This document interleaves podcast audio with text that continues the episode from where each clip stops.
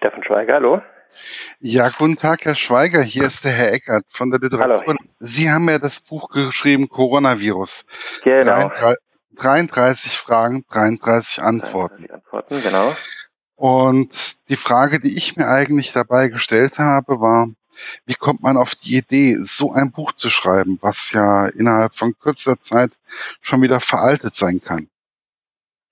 Grundsätzlich die Idee hatte der Pieper Verlag. Der Pieper Verlag hat jetzt ja eben genau jetzt diese Reihe 33 Fragen, 33 Antworten auf den Markt gebracht, um da ja gesellschaftlich relevante aktuelle Themen ähm, kurz und knapp zu beantworten und so eine Art Nachschlagewerk zu bieten. Und insofern hatte der Verlag die Idee, eben jetzt auch zu diesem Thema Coronavirus ein Band in dieser Reihe zu machen, hat mich darauf angesprochen und wie Sie sagen, ist es schon natürlich mit einem gewissen, ja, ich sag mal, Risiko verbunden bei einem Thema, was sich täglich so weiterdreht. Und warum ich das Projekt dann angenommen habe, hat einfach den Grund, dass ich überzeugt bin davon, dass es einfach Information braucht und die grundlegende Information zu Viren, zu Pandemien, da gibt es auch ganz viel Wissen, was einfach ja fundamental da ist und sich eben nicht täglich ändert, trotzdem Orientierung geben kann. Das war also, sagen wir mal, das Ziel, was sowohl Verlag als auch ich als Autor mit dem Buch verfolgt haben. Aber wenn ich jetzt zum Beispiel, wir haben heute bei uns in Hessen zumindestens die Maskenpflicht eingeführt beim Einkaufen und für den öffentlichen Personennahverkehr. Und da steht ja bei Ihnen im Buch auch drin, dass es jetzt nicht unbedingt vonnöten ist. Stehen Sie da immer noch dazu? Wie stehen die anderen ähm, Gelehrten darüber dazu? Mhm. Im Prinzip kann natürlich so ein Buch rein aufgrund des Mediums Buch nicht auf tagesaktuelle Geschehen eingehen. Was ich in dem Buch geschrieben habe, ähm, ist ja im Wesentlichen das Faktum, dass es aus wissenschaftlicher Sicht keinen eindeutigen Nachweis gibt, dass ähm, solche einfachen Masken tatsächlich präventiv wirken können ähm, gegen Viren. Es ist nicht nachgewiesen, dass sie wirken, es ist auch nicht nachgewiesen, dass sie nicht wirken. Also sprich, aus wissenschaftlicher Sicht lässt sich darüber eigentlich keine Aussage treffen. Ähm, Insofern ist dann natürlich die Frage damit verbunden, eine Maskenpflicht zu verhängen auf einer wissenschaftlich recht labilen Grundlage, ähm, schwierig. Und nichtsdestotrotz habe ich Verständnis aus politischer Sicht, dass man erst gezwungen ist, ja etwas zu tun. Aus wissenschaftlicher Sicht lässt sich auch nach wie vor nicht begründen, dass das wahnsinnig viel bringen würde. Ähm, gleichzeitig muss man auch sagen, und davor wird aber ja auch laufend gewarnt, und meine persönliche Erfahrung, das ist aber jetzt rein mein persönliches Empfinden vom heutigen Tag, wo ich einkaufen war, ist, dass man verdammt aufpassen muss, dass diese Maske eben nicht als trügerische Sicherheit genommen wird und die Leute jetzt aufhören, sich an Abstandsgebote zu halten, die aus meiner Sicht wichtiger sind. Also Abstand und Händewaschen sind noch immer das wichtigste Gebot das ist ja im Endeffekt das, was man auch von der Mama als kleines Kind schon beigebracht bekommt, ähm, um Krankheitserreger, um Keime fernzuhalten, ähm, wirkt das tatsächlich ja sehr gut und das ist nicht weniger wichtig, überhaupt nicht, trotz Maskenverbot. Nichtsdestotrotz eben, wie gesagt, besteht durchaus ja die Gefahr, dass sich Leute in einer gewissen Sicherheit wähnen und dass vielleicht diese sehr basalen äh, Vorsichtsvorkehrungen so ein bisschen vernachlässigen. Wie nahe ist man eigentlich wirklich momentan am Impfstoff? Weil jetzt habe ich schon wieder gelesen, 200 Leute sind, also an 200 Leuten testet man einen Impfstoff. Ähm, ja, und wie nah ist man wirklich momentan dran? Habe ich vielleicht was nicht mitbekommen? Die Frage ist jetzt ja ein zeitlicher Horizont und was den zeitlichen Horizont angeht, das ist der eine Aspekt, das ist erstmal einen Impfstoff zu finden, der tatsächlich wirken könnte, selber wie mit äh, Therapeutika, wie mit mit mit äh, Medikamenten. Ähm, die andere Sache ist ja dann eben, wenn man einen Kandidaten hat, den dann auch zuzulassen. Sprich, ähm, der erste Faktor, wann man einen potenziell wirksamen Impfstoff hat, ähm, ist reine Spekulation. Ähm, der muss sich eben beweisen in klinischen Studien und zu den klinischen Studien kann man sagen, die brauchen einfach Zeit, die brauchen eben auch bei äh, Impfstoffen in der Regel noch länger als bei einem ganz normalen Medikament, ähm, einfach aufgrund dessen, dass eine, eine große Sicherheit gegeben sein muss, dass es eben verträglich ist, dass es wirksam ist, dass es nebenwirkungsfrei oder zumindest nebenwirkung, sehr nebenwirkungsarm ist. Ähm, und zu dem Zeithorizont ist die gängige Meinung, dass unter eineinhalb Jahren sowieso eigentlich keine Zulassung zu erreichen ist. Ich persönlich möchte jetzt aber auch gar nicht groß spekulieren. Also vor 2021 wird kein Impfstoff da sein, ist so die gängige Meinung unter Wissenschaftlern. Und ähm, man sieht andererseits aber ja auch an der Anzahl von Projekten, die parallel nun laufen, ähm, wie intensiv geforscht wird, unter welchem Druck geforscht wird und die Regul also die die die die Behörden, die äh, Impfstoffe zulassen, auch zu gewissen Kompromissen bereit sind, was die Zulassungsverfahren angeht, sprich ähm, das Bürokratische zu beschleunigen, nicht aber die Sicherheit. Also die Sicherheit geht momentan einfach vor. Das muss bei einem Impfstoff natürlich immer auch gewährleistet sein, weil auch bei äh, Medikamenten. Bei Medikamenten nicht weniger, aber bei einem Impfstoff natürlich erst recht, weil äh, rein die Zahl an Menschen, die natürlich geimpft werden, äh, so viel höher ist als die Zahl, äh, die normalerweise gegen eine Krankheit Medikamente bekommen. Und natürlich die Menschen, die geimpft werden, ja erstmal gesund sind und natürlich nicht durch diesen Impfstoff krank werden dürfen. Es ist eine andere Risikoabwägung natürlich bei Menschen, die erkrankt sind und ein Medikament bekommen, wo man eher abwägen kann, ähm, Risiko nutzen dass jemand, der schwer krank ist, natürlich persönlich auch bereit ist, größere Risiken einzugehen, was man bei dem Impfstoff aber natürlich absolut nicht machen kann.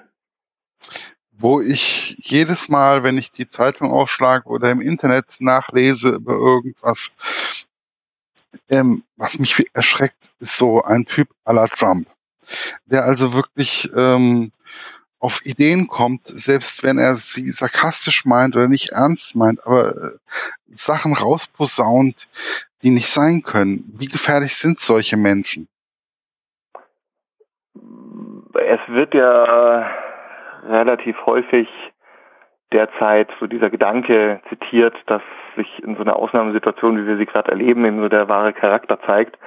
Ähm, das ist jetzt nicht groß überraschend, aber eben auch einfach wahr, glaube ich. Und ähm, Populisten sind in der Krise Populisten. Und ähm, insofern ist man, kann man sich glücklich schätzen, wenn man in, einer, in einem Land lebt, in dem eine, eine Regierung besonnen agiert und keine persönlichen Interessen vorne anstellt, keine, keine Wahlkampfgeschichten vorne anstellt.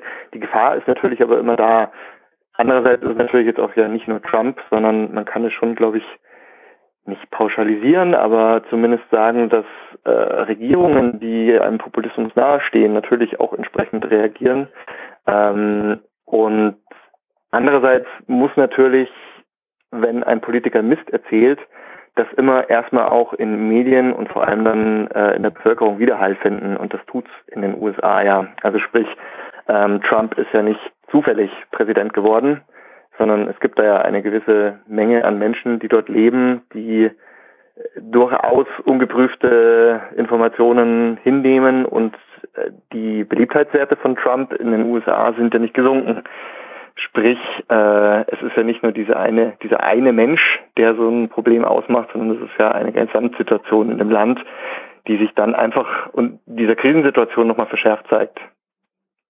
Ja, das ist ja, wir haben ja zum Beispiel unseren Xavier Naidu, der sagt, den Coronavirus gibt's nicht. Also ähm, jedes Land hat Zum Glück hat Xavier Naidu dann aber eben keinerlei äh, politisches Amt natürlich und auch wenig Einfluss. Ähm, ja, das kann man dann sagen, ist wahrscheinlich die bessere Variante. Gott sei Dank. Ähm, wie wahrscheinlich ist eigentlich diese zweite Welle, von der momentan gesprochen wird? Ist im Endeffekt, wenn man da jetzt eine Prozentzahl angeben wollte, auch reine Spekulation. Die wird niemand machen, auch kein Virologe. Ich bin auch kein Virologe. Grundsätzlich kann man aber natürlich sagen, ähm, wenn man, sagen wir mal, kein Medikament hat, keinen Impfstoff hat und als Maßnahmen im Endeffekt nur die sozialen Beschränkungen, äh, um dieses Virus einzudämmen und man diese sozialen äh, Einschränkungen wieder lockert, ist zumindest die Tendenz oder die Wahrscheinlichkeit steigt natürlich dann, dass äh, sich ein Virus wieder weiter verbreitet.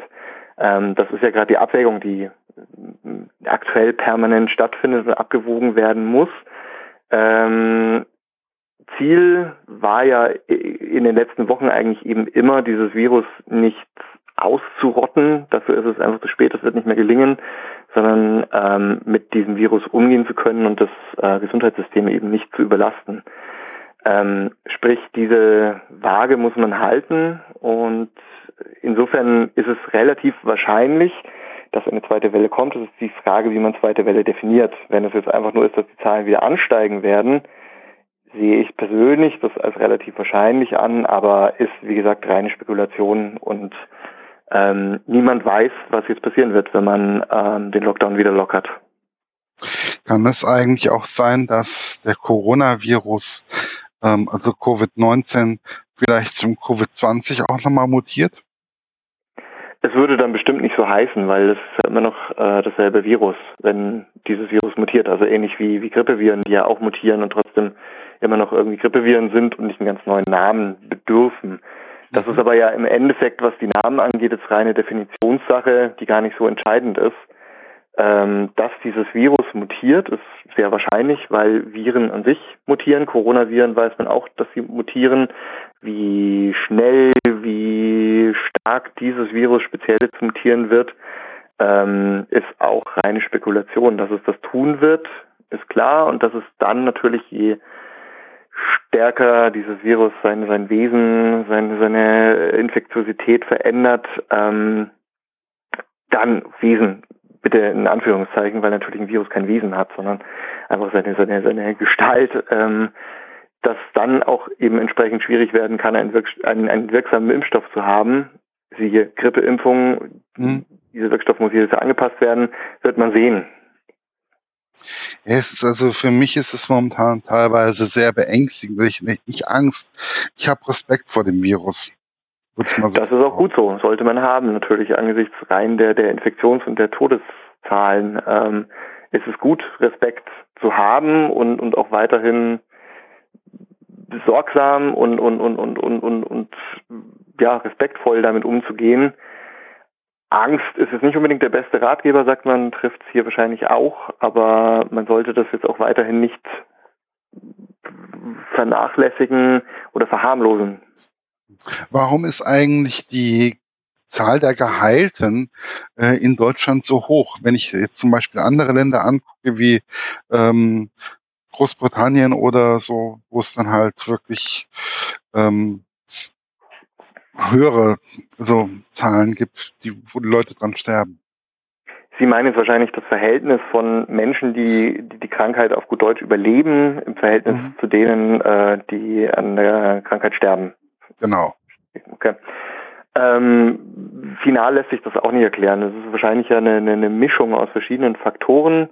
Ähm, man weiß zum einen, je stärker ein Gesundheitssystem überlastet ist, ähm, und eben Leute dann nicht mehr die Behandlung erhalten, die sie brauchen, Stichwort äh, künstliche Beatmung, ähm, desto mehr Leute sterben anteilig eben auch.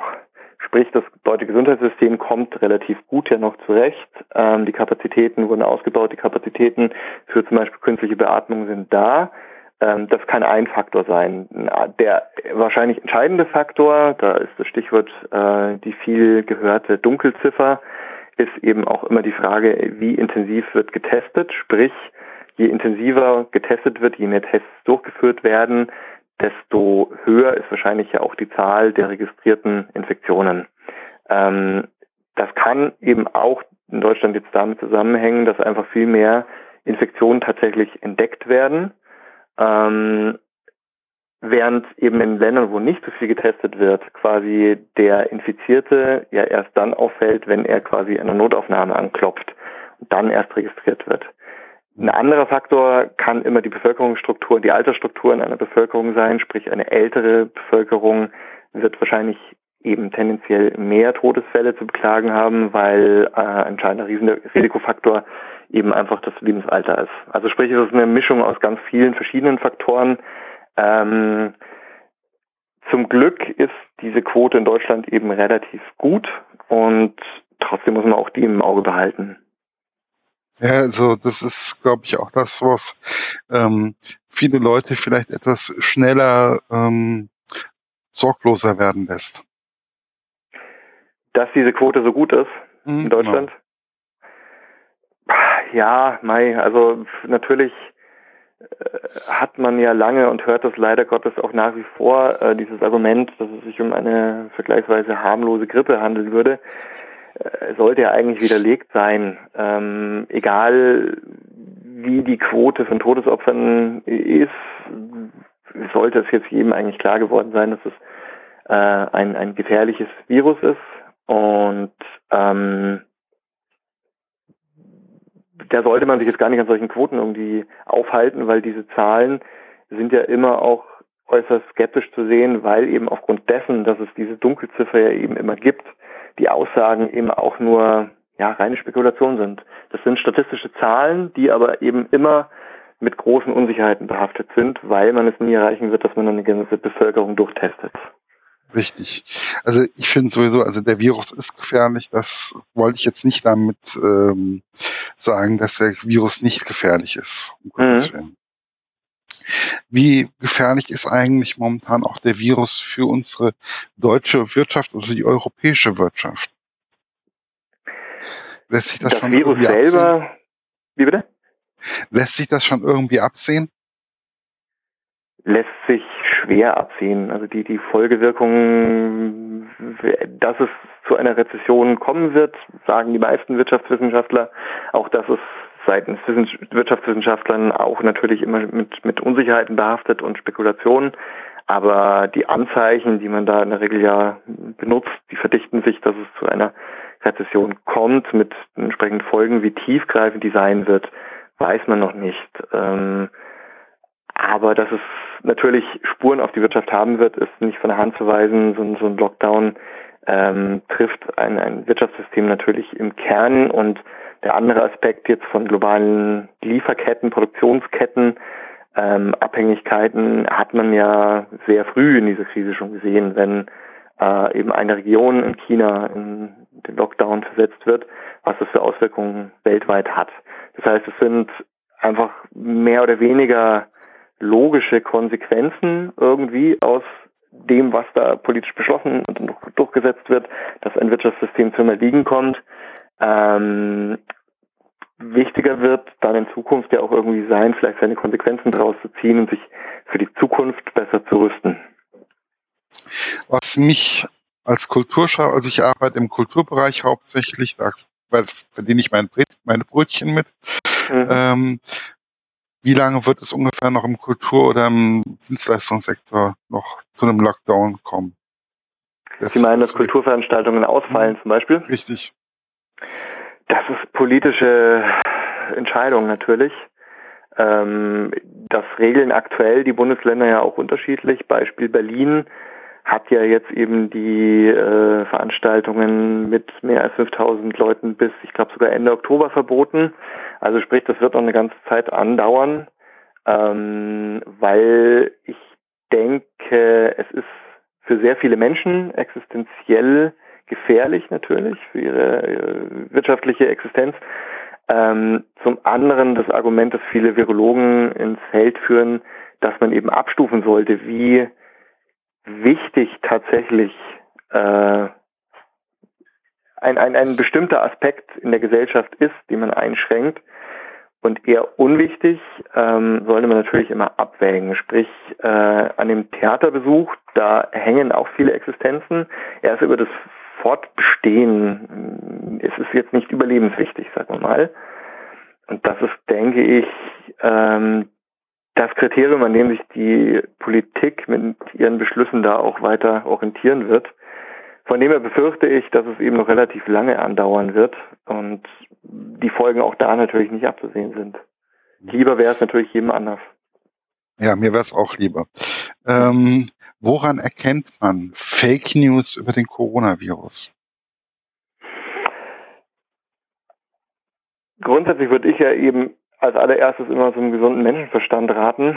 Ähm, der Bei manchen, aber wie bitte? bei manchen habe ich da so meine Zweifel. Ja, das möchte ich jetzt niemandem unterstellen, aber grundsätzlich ähm, für mich und für viele Leute sehr spannend als Verbreitungsweg, wo man über Fake News gesprochen hat und über Facebook und so weiter und so fort.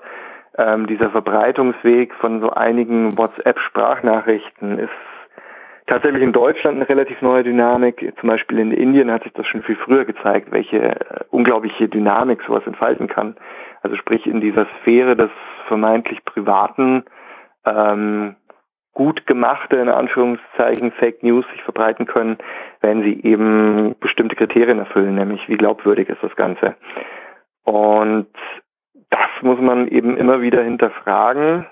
Und das kann man, glaube ich, auch ein bisschen lernen. Das sind im Endeffekt ja dann so ein bisschen Prinzipien der Wissenschaft oder eher vielleicht des Journalismus, dass man zum Beispiel nach einem Zwei-Quellen-Prinzip vorgeht. Das heißt, man überprüft, bevor man jetzt selber so eine Sprachnachricht weiterleitet, dass man sich seiner Verantwortung bewusst wird und dann lieber eben mal überprüft, ich google jetzt, jetzt einfach mal, ist das bestätigt in einer anderen Quelle eben auch und führt das vielleicht idealerweise sogar zu einer Quelle, die tatsächlich verlässlich ist in den üblichen Kriterien, wie eben zum Beispiel, dass es ein äh, tatsächlich äh, wissenschaftliches Institut ist oder bekannte Medien ähm, so kann man sich das Stück für Stück so ein bisschen zusammenbauen und dann hoffentlich dem auf die Schliche kommen, ob man vertrauen kann oder nicht. Wichtig ist da, glaube ich, für mich einfach nur, ähm, dass sich Leute ihre Verantwortung da bewusst werden und man klickt so schnell auf Weiterleiten und auf Liken, ähm, dass man das an sich selbst mal so ein bisschen beobachtet und vielleicht vor dem Like erstmal so ein bisschen nachdenkt. Vielleicht mal selber lesen oder so. Also manchmal leitet man es einfach weiter und ja, findet es gut. Ja, wobei das ja, wenn was einfach gut klingt und zum Beispiel jetzt diese Geschichte mit äh, Ibuprofen, von der hat glaube ich ja jeder gehört inzwischen.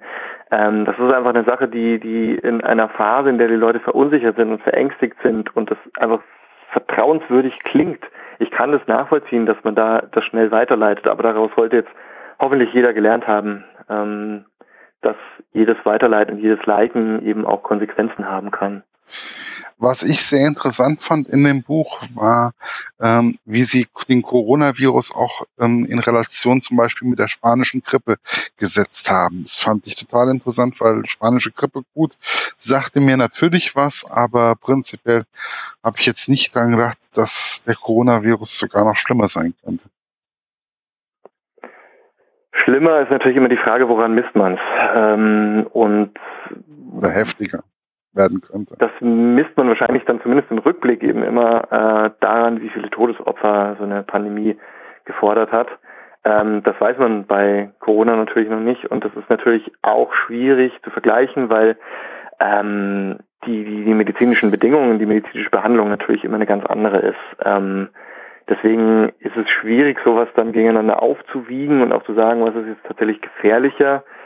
Ähm, aber ich glaube, dass so ein, so ein Rückblick in die Medizinhistorie immer dann Sinn machen kann, wenn man eben auch gewisse Schlüsse draus zieht. Also sprich, wenn man daraus ableitet. Und das ist ja eben einfach so, dass äh, eine, eine, eine Epidemie, die ein, ein Virus, die Verbreitung, es sind ja ähnliche Muster, darauf baut ja eben die ganze Virologie auf, ähm, dass man dann zum Beispiel sich eben ansieht, ähm, welche Maßnahmen gab es damals während der spanischen Grippe, welche waren tatsächlich effektiv und welche nicht und was kann man für heute eben auch daraus lernen.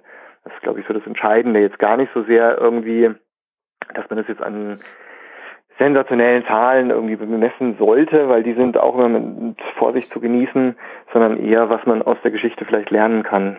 Ähm, und da muss man vielleicht gar nicht so weit zurückgehen, man kann natürlich aber auch noch viel weiter zurückgehen weil Seuchen die Menschheitsgeschichte immer schon begleitet haben und merken wir jetzt ja gerade äh, so fortgeschritten medizinische Forschung auch immer sein mag. Ähm, Krankheit und Seuchen werden uns wahrscheinlich bis an das Ende der Menschheit begleiten. Täusche ich mich oder habe ich das Gefühl, dass unsere Bundesregierung momentan mit leichten Startschwierigkeiten eigentlich einen relativ guten Job macht? Ähm, ja, hm. wird man, glaube ich, vor allem mal im Rückblick bewerten können, weil ähm, bemessen kann man es eigentlich nur daran, ob die Maßnahmen, die Beschlüsse, die man trifft, eben die richtigen sind und dann vor allem auch waren. Diese, äh, diese, diese, diese, dieses Urteil fällt im Rückblick natürlich wesentlich leichter. Ähm, wenn man das jetzt mit anderen Ländern vergleicht, die vielleicht auch härter getroffen sind oder man eben Personen wie Trump und Bolsonaro und wie sie darauf reagieren anschaut, ähm, kann man sagen, dass man sich glaube ich, schon glücklich schätzen kann, dass man eine sehr besonnene Bundesregierung hat, ähm, wo man wahrscheinlich auch feststellen kann, dass diese Bundeskanzlerin eben eine Naturwissenschaftlerin, eine Physikerin ist Richtig. und einfach ganz anders mit so einem Thema umgeht und wissenschaftliche Erkenntnis ganz anders bewertet. Ähm, wie gesagt, ob die Maßnahmen jetzt die richtigen sind, wird man im Rückblick mal betrachten können, aber ich habe schon das Gefühl, ähm, und das ist ja nicht nur die Bundesregierung, sondern es sind natürlich genauso die Landesregierungen, weil ja eben ganz viele Maßnahmen in dem föderalistischen System äh, auf Landesebene beschlossen und getroffen und umgesetzt werden. Ähm, wir da schon zunehmend auf einem Weg zu einem Konsens irgendwie auch sind. Das bröckelt immer wieder mal, aber zumindest was eben die Einschätzung der Gefährlichkeit dieses Virus angeht, glaube ich, sind wir auf einem ganz guten Weg was mir, also ich habe das Buch wirklich, also ich hatte das in der Hand, das E-Book, und ich konnte, ich habe es angefangen zu lesen, habe gedacht gehabt, oh Gott, schwieriges Thema, das wird wahrscheinlich auch schwierig sein zu lesen und ich war begeistert von ihrer Schreibweise, wie sie dieses Thema einfach angegangen sind. Wie schwierig ist es, so eine lockere, flockige Schreibweise beizubehalten? Mhm freut mich natürlich. Ich weiß gar nicht, ob ich es für mich jetzt so als, also mein, mein Ziel, ob ich es jetzt als locker flockig ähm, definieren würde. Ähm, sagen wir mal, für mich am wichtigsten ist mal verständlich zu schreiben. Also sprich, dass man auch als Laie versteht, was man da liest. Ähm, das ist, glaube ich, jetzt einfach mein Job als Gesundheitsjournalist. Das ist auch in gewisser Weise ja irgendwie ein Handwerk, dass man auch lernen kann und üben kann. Und wichtig ist da, glaube ich, dass man äh, immer auch ein bisschen mit Lesern im Austausch ist. Das ist man als Gesundheitsjournalist in der Regel ja und da auch seine Konsequenzen draus zieht. Ähm, sprich, wie gesagt, mir ist das eine, die Verständlichkeit ist mir wichtig ähm, und das erreicht man zum Beispiel eben auch schon dadurch, dass man ja sich nicht in Fremdwörtern ergeht, dass man kurze Sätze baut. Also es sind wirklich so so handwerkliche Dinge, die man halt äh, zu befolgen hat. Ähm, das andere ist natürlich schon, wenn man jetzt ein Buch schreibt ähm, und 128 Seiten, das ist nicht der Riesenwälzer, aber es sind 128 Seiten, dass man schon gewisse Spannungsbögen irgendwie beibehält. Nicht um der Spannung oder Sensation willen.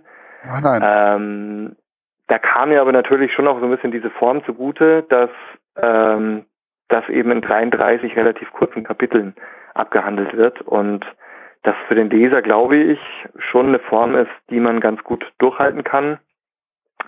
Dass es auch so natürlich das Konzept dieser ganzen Reihe 33 Fragen, 33 Antworten ja ist, wenn mich Frage 6 nicht interessiert, dann lese ich die nicht und verstehe Frage 7 eben trotzdem. Mhm. Wie kam es, was mich total begeistert hat, diese kleinen Tipps, so wie man mit bestimmten Situationen einfach umgehen kann. Ähm, war das vom Verlag so gewollt oder kam das von Ihnen?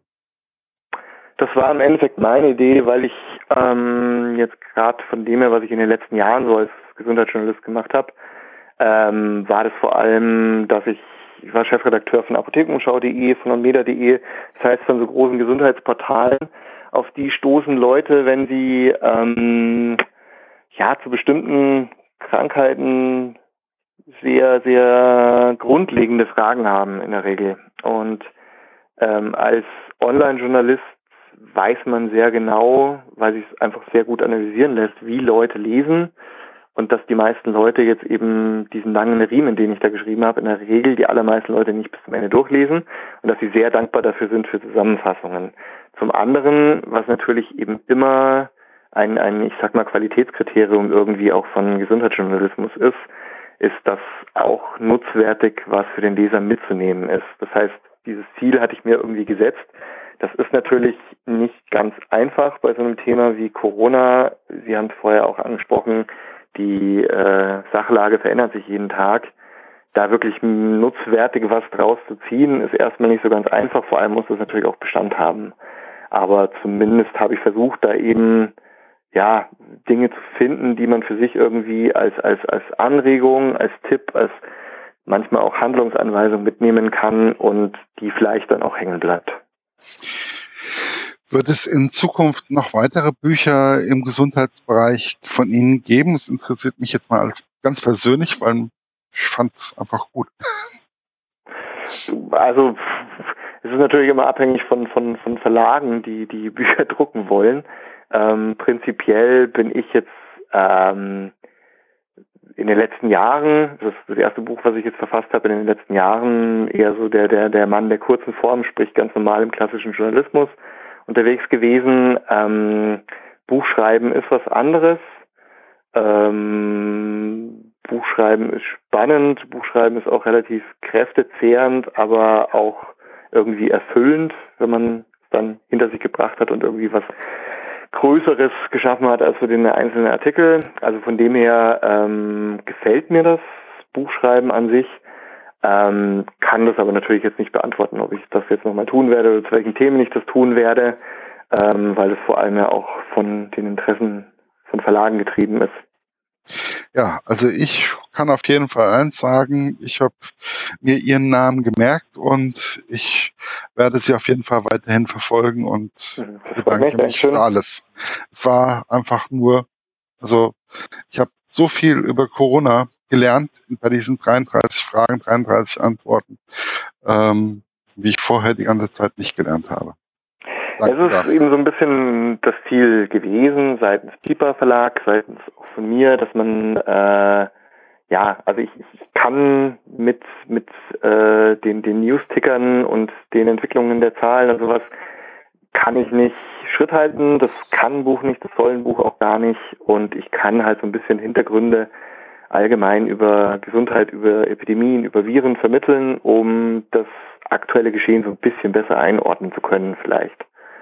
Und wenn das, das Buch wird jetzt ja als Taschenbuch dann am 15. Mai erscheinen, bis dahin haben wir jetzt noch zweieinhalb Wochen, über zweieinhalb Wochen, bis dahin wird sich die Sachlage auch nochmal weiter verändern. Und daran wird sich dann auch irgendwie bemessen, wie viel ist dann tatsächlich noch irgendwie haltbar und richtig in dem Buch. Ich hoffe relativ viel, ähm, wenn Leser tatsächlich für sich was mitnehmen können, so wie Sie es beschrieben haben, dass sie die aktuelle Krise vielleicht ein bisschen besser einordnen, verstehen können, dann denke ich, hat das Buch so sein, sein, sein wichtigstes Ziel auch irgendwie erreicht. Ja, und wie gesagt, danke dafür und danke für Ihre Zeit. Danke Ihnen für Ihre Bitte. Anfrage.